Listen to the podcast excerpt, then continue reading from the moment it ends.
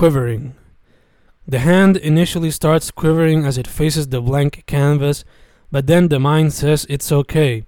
Then the hand moves smoothly, swiftly, without a care in the world. Qualified. Never felt qualified for these roles I take, so I continue to go hard on the paint in order to attain the experience and hopefully the respect of those who consider themselves a professional. Queen.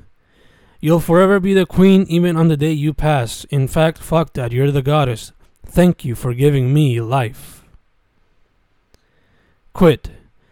Never shall I quit even if the body constantly tells me stop.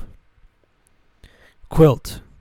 It would be nice to be covered in a quilt of financial security, but these weird times don't really provide that. Quotes. Quotes endlessly written down in cell phone notes and notebooks, inspiring all forms of poetry, all forms of art, even changing one's perspective of this journey called life. Quickly. The hand moves quickly as the muses strike in the midst of night. Querencia.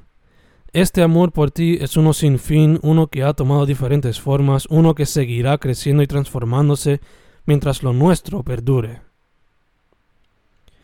Quarter. One quarter done, and hundreds to come if I don't attack my goals in a more precise, concise, and detailed manner.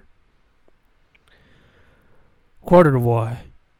Currently living in a similar position. Stay here, move there, buy a house, buy an apartment. So many decisions to make, all of them life changing. So hard to choose. Quirúrgica. Estos dolores me hacen pensar que necesito ese tipo de cirugía. Quizás la cosa es mental, pero no molestaría un pequeño check a ver si termino con la espalda como abuela. Queso.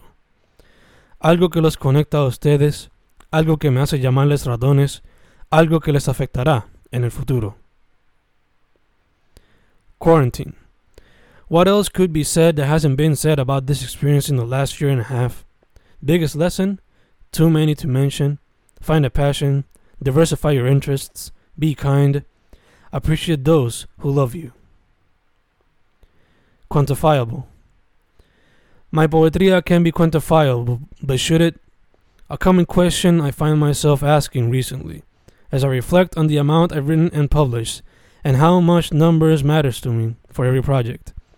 They have their good, they have their bad, but this art form is slowly turning into content for me, and I don't want it all to be just content. I want it to have a higher purpose.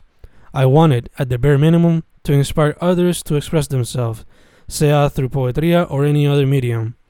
It is an interesting query to address in these weird times where art and content are so closely intertwined. Queer. I write this on Pride Month, and I think of my friends who fight every day just to be accepted in a world that's changing, but not as fast as it should. Quantum. I keep in mind the quantum of works I'll have for each project. Sure, sometimes it can be hard to reach a certain goal, and sometimes it can be hard to eliminate certain texts that you feel are too good to leave on the cutting room floor.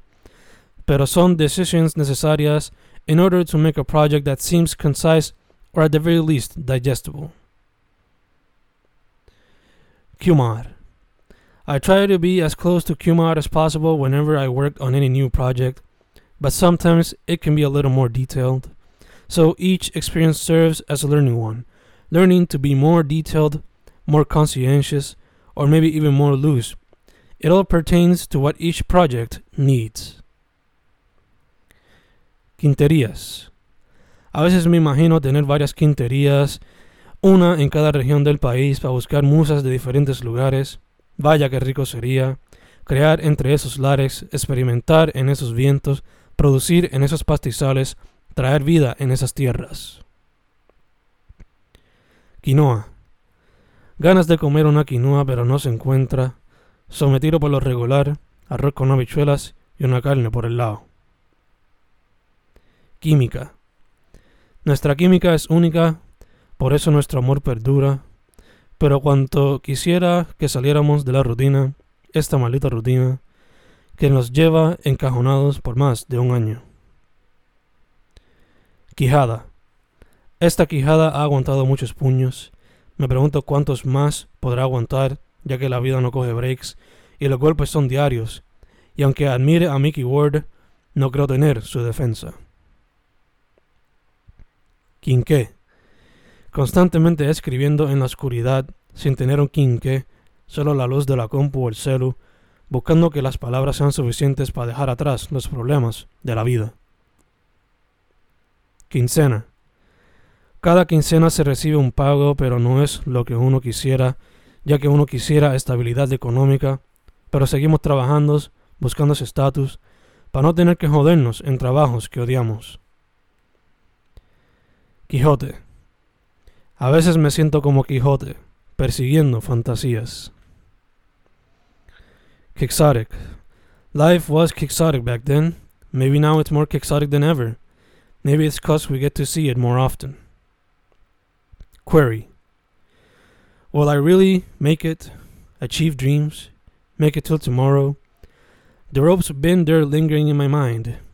Will it win?